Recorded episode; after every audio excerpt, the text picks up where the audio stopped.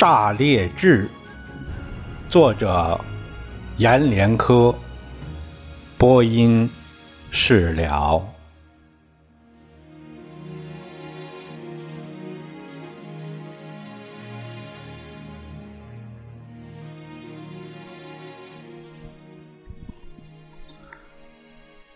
渴求着春天再来时，桐树还开它的粉色花，杏树还开它的玉白花。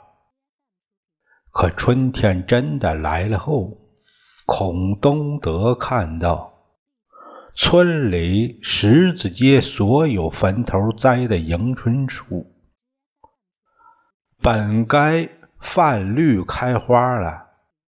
迎春没泛绿，没开花，河边井边的柳也不吐绿芽没有倒春寒，天是一天比一天暖和，人们都脱了棉衣。以往这个时候，这个时节已经过了清明，淋了谷雨。怎么也该春满人间了。这个世界绿景和花红，可是这一年进了农历三月了，春绿还是迟迟没来。这一天，孔东德想着春天的事儿，把他养的一对八哥挂在村中央。朱庆芳的坟头那个柳树上，开始学着城里人一早在公园行拳走舞的那样，在坟前十字路的空地上开始运动胳膊腿儿。他也不真是要锻炼什么身体延年益寿，啊，贪恋世界这个美好和这个妙声。他不过是这几年呢，都这样走过来，证明他人生美好，岁月安雅。虽然前半生朱庆芳让他坎坷蹲监，现在是他笑到了最后。你朱庆芳呢？不是早早的躺在坟地里了吗？他把那对八个。每天起床都提来挂在朱庆芳坟头的那个柳树上，在这个十字街锻炼运动，接受所有人起床路过的时候问早安。天渐渐暖和了，一动身子就开始出汗，脱掉假衣服。挂在旁边树上，他还是故意绕过几个坟头，才挂到朱庆芳那个已经挂上了这个八个笼子那个树枝上，有意走到坟上去，在那个朱庆芳坟肚子。坟腰上跺几下，这才走回来，重新又锻炼身体。空气醒人呐，潮润凉爽袭过来。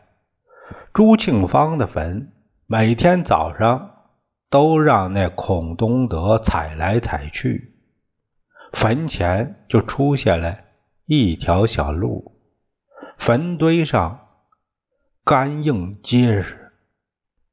清明隆曲的新土都已经被他踩留在地面上了，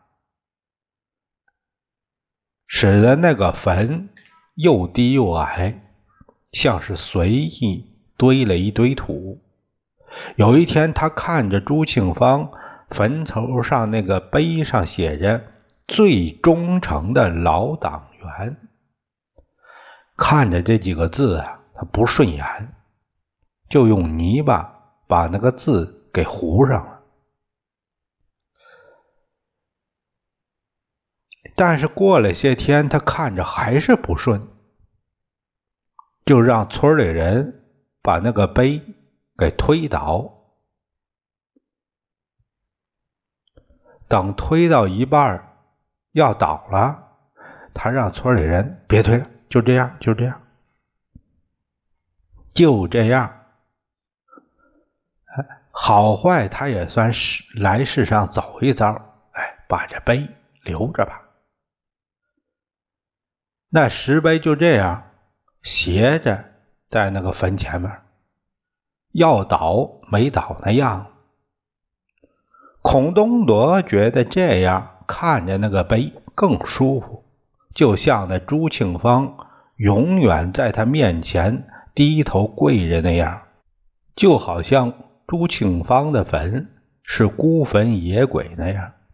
他每天起来到十字路口就做这些事儿，想想自己家的好日子，大儿子是老师。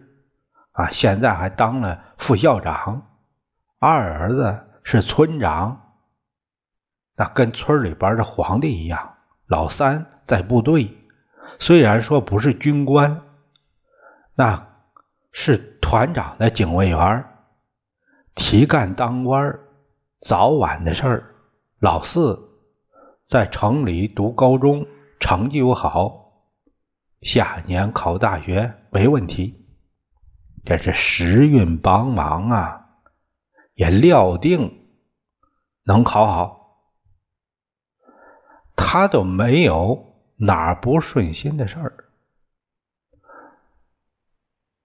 如果说不是朱庆芳他女儿朱颖在城里挣了钱盖了楼，还有那乡长在梁上的那村头路口竖那个。巨壁碑，孔东德在这世上，甚至是说一丝一毫的烦恼都没有。可是这个乡长胡大军几个月前就那样给朱颖竖了一块巨壁碑，那都不叫碑了，成了成了一一面墙啊。尽管那个碑上第一句写的是“致富学炸裂”，第二句才是“榜样看朱颖”，偏偏这个朱颖他也是炸裂人。虽然他也在村长他儿子孔明亮的带领下，可这还是让这个孔。东德觉得这个如鲠在喉，他当然不能去把这乡长竖起的碑推倒。再说乡长可能要当县长了，那就把朱颖这婊子姑娘她爹那个碑，把他那字给糊上吧。当然不能把乡长竖起那个巨碑，那大字用泥糊啊，那就把这婊子他爹的碑给他推个半倒不倒，斜着让他给我跪着那模样。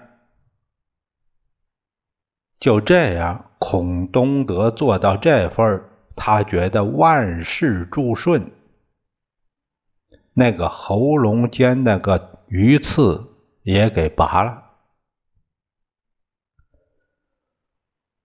他就这样天天在这坟前锻炼身体，哼着小曲儿，手动脚舞，挥挥胳膊腿儿，天天这样，天天早晨都来这儿，向那坟里的人宣告他胜利和欢畅，直到今儿个这一天。他又到十字街空地锻炼，忽然发现坟头上的迎春在三月底还没有泛绿开花。偶然发现有几棵已经有点泛绿了，都要吐小芽了。可这小芽也没有倒春寒这个气这么暖的天气。看着就又干枯掉了，那绿又缩回到枝条里去了。孔东德他这心里就有些不安了，他想到明亮明天从乡里开会回来，给他说的是县乡两级想变革，要在炸裂做试点儿。实行民选村长的事儿，想到民选村长也有可能把朱颖选为村长，他这心里就一咯噔，在那挥动着这个胳膊，在半空中不动啊。他扭头望望朱庆芳的坟，那挂在坟头上面那八个正在那叫的欢呢。说叫的欢，也可以说说的欢，反正啊，对于八个来说，那就是叫，哎，叫什么呀？我比你好，我比你好。他又和路过这儿的村民点点头，说了话，哎，接纳着人们问向他的问候和请安。孔通德这样收起了这个架势，也不锻炼了。就朝着朱庆芳那个坟走了过去。他看着路上没什么人，就在那个坟上面撒了一泡尿，把尿全都撒在孔庆芳坟头仰脸的那个部位，还穿上衣服，提上“我比你好”，回家了。还真是民民选，他儿子回来一说，真是要做这个试点，要实行民选。乡里提的候选村长的名单有两个人，孔明亮和朱颖。朱颖就是那个婊子。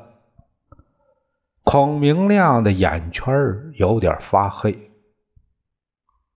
他跑乡里走县上，买了好多烟，还有好酒送上去。最后事情还是那样，狭路相逢，他就和朱颖在选村长的道路上撞着了，要比一下强弱。从早上天刚亮到中午太阳。上了头顶，孔明亮都在算计着三个村庄，谁家会投他的票，谁家会投朱颖的票。他知道，炸裂人那每户人家就像那一桶没有裂缝外泄的水一样，要投谁家，那一家人都去投谁。他就从四弟那个作业本上撕了两页白净的纸，一张上写了“村长”，哎，两个字，还有他的名；一张写了“婊子”两个字和朱颖的名。从炸裂村算到刘家沟，又从刘家沟算到张家岭，最后。得出的结论是：大凡是炸裂村的人，多数都投他的票；可是这个刘家沟和张家岭的人，多数都投朱颖的票，因为是他让炸裂富起来的。可这个朱颖呢，是让那两个村富起来的。具体到户头那人头上，这算一下，有一百零五户五百二十五人会投他的票，有一百六十五户八百二十五人会投朱颖的票。这样一来，竟然是他落选了。孔明亮丢下那两片纸，从屋里走出来。他站在院落里，再回头看那两张纸的时候，就看见那两片纸像死后那人那白纸片一样在空中飘舞着。后来，那两个纸飘着飘着，就像呃那个雨那云雾一样，飘了会儿不见了，散开没了。他把目光收回来，又去望望平南那阳光，眉头皱成了个团儿。他用舌头舔了舔干裂的嘴唇，正想着心事，他父亲从上房出来，到门口。看了看挂在那儿的鸟笼子，然后走过来，站在他儿子面前问：“你知道选不上村长吗？”孔明亮看着他爹，没说话。孔东德就从自己手里递给儿子两张写满字的纸，孔明亮接过两张纸。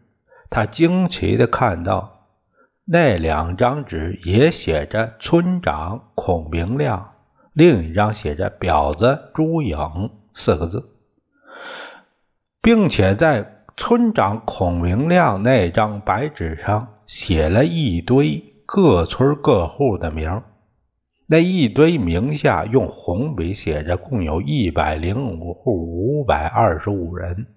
在婊子朱颖那张纸上有更大一堆一片户主的名字，还有一堆一堆名下边用红笔写着一百六十五户八百二十五人一行字，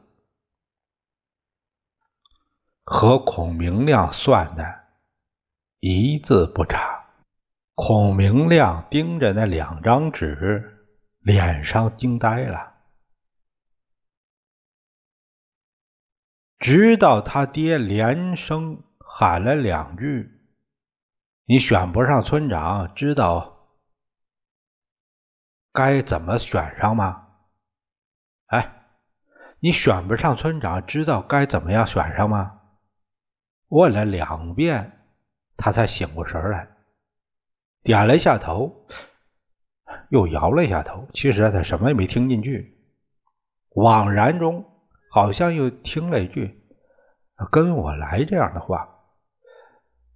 他就看见他父亲转过身朝上房走回去，低矮浑圆的肩头像两个球朝着前边滚，他就踩着他爹的脚印跟着他爹。哎，来到了屋屋里边，依着他父亲的安排，孔家干戈大动，用拖拉机去县城买了一车麦乳精、饼干、香烟，还有上好的酒，回来分类装兜，家里户主抽的就送。烟酒，老人年事高的送补品，并且由孔明亮亲自出阵，带着大哥孔明光、四弟孔明辉，弟兄三个先到炸裂那些在铁道上卸货死了人的家去，把那礼品放在桌上，问寒问暖，然后。就很直接了，哎，要选村村长啊，还请您家投我的票。怎么说，我们都姓孔，哎，我们孔家做了村长，还是比那外姓好。你家宅基地是比别人小些，等我当上村长，守一庄，给你家划一块大的。然后他又到另一家，依旧是放下厚礼，说那些话，还是说那些话。他又据实情啊修正一些，那就是见什么人说什么话。哎，老人还在病床上，咋就不去医院呢？这个这这得赶紧送医院呢。所以他也不管人家病家实情是什么一个情况，就特别热心啊，亲热亲近热烫，这叫派人。抬着就送医院，就往医院里送，往让人家检查，还把那个看病的钱往人家这手里边塞。办完了炸裂各户的事儿，又分头去刘家沟、张家岭，为了让这个户户都投孔家的票，孔东德和三个儿子也都军马上阵。把拖拉机上的礼品运来，停在那粮道上，让他大儿子专门去那些学生读书，哎，那那家里去理会和拜，哎，这拜访。呃，明亮呢，专门去那些有女儿在外面跟朱颖，哎，做风流的那一家那些人家去。孔东德。是去那些老弱病残家，四儿子呢，待在粮道上守着呢礼品，等着他们回来提，一直忙到把这些礼物通通都送完。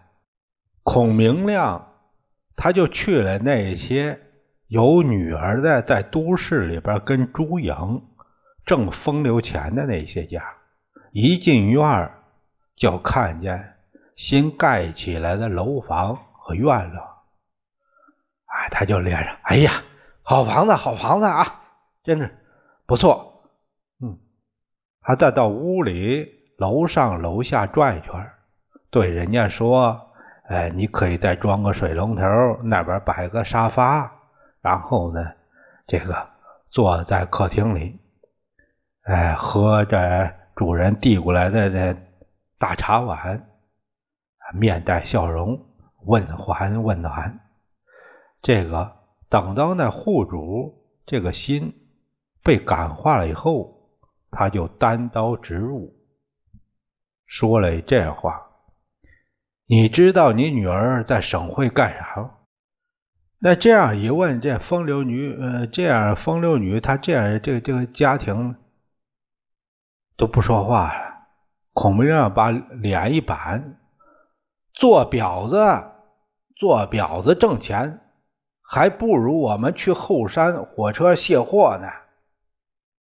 选村长的时候，请你家给我投票。等我当了村长后，第一桩把你女儿从城里叫回来，帮她找份好工作，又轻松又体面，钱也挣得多。然后给她找个好婆家，好好过日子。那做父母的这一听这个，谁其实有什么办法呀？这一听这村长这一许愿，都感动了，脸上原来被那揭那伤疤，又疼痛又，哎呀，又难过又尴尬，这回又让丝丝的给柔润了。答应一定会投孔明亮的票。说家里虽然是富了，住上了楼房，可是对这个朱家这个姑娘还是有怨言。呃，心里边从来都没有在这点顺过。孔明亮把这个事儿摆平以后。他又走出来，在门口又说了一些叮嘱、保证的话，又到梁上提了礼品。就这样，他又窜下一家。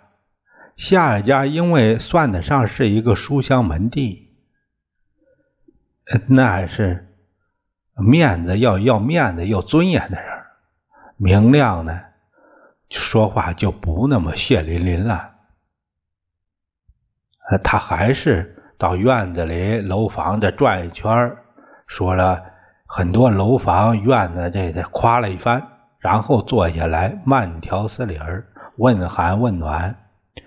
对人家说：“你不要听信别人说你家姑娘跟着朱颖在外面风流事儿。前不久呢，哎呀，我在省会看见她了。她在一个工厂里，她靠手艺力气给家里挣钱盖的房啊。这样一说，那个家里边就感觉着，哎，听着很舒服，这没。”没有伤自自尊吗？孔明亮接着说：“这，哎呀，其实我们也不信他会在外面做那事儿。哎，怎么他也是个有教养的呀？可是这个朱颖啊，他的风流是那个倒是真的。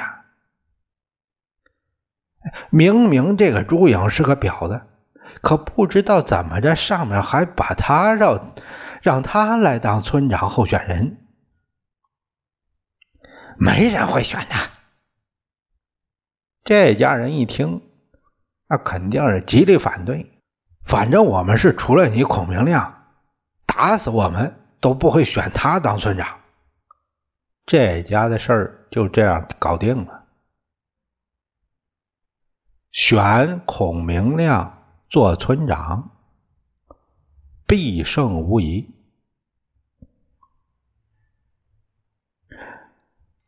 他一看把这事儿摆平了，然后走出来到新楼院大门口，拉着婶儿啊、叔啊，又嘱咐了很多话，又回梁上，又拎一兜，哎，继续。在车上都是算好了的，一户一袋的礼品，有还有一部分。那这三两天就选举，趁着朱颖还没回来，赶在天黑之前必须全部送出去，家家户户都得拜托到，把要投给朱颖的票全都拜过来，这样。炸裂就是孔家的炸裂，孔明亮就可以实现他的人世大梦了。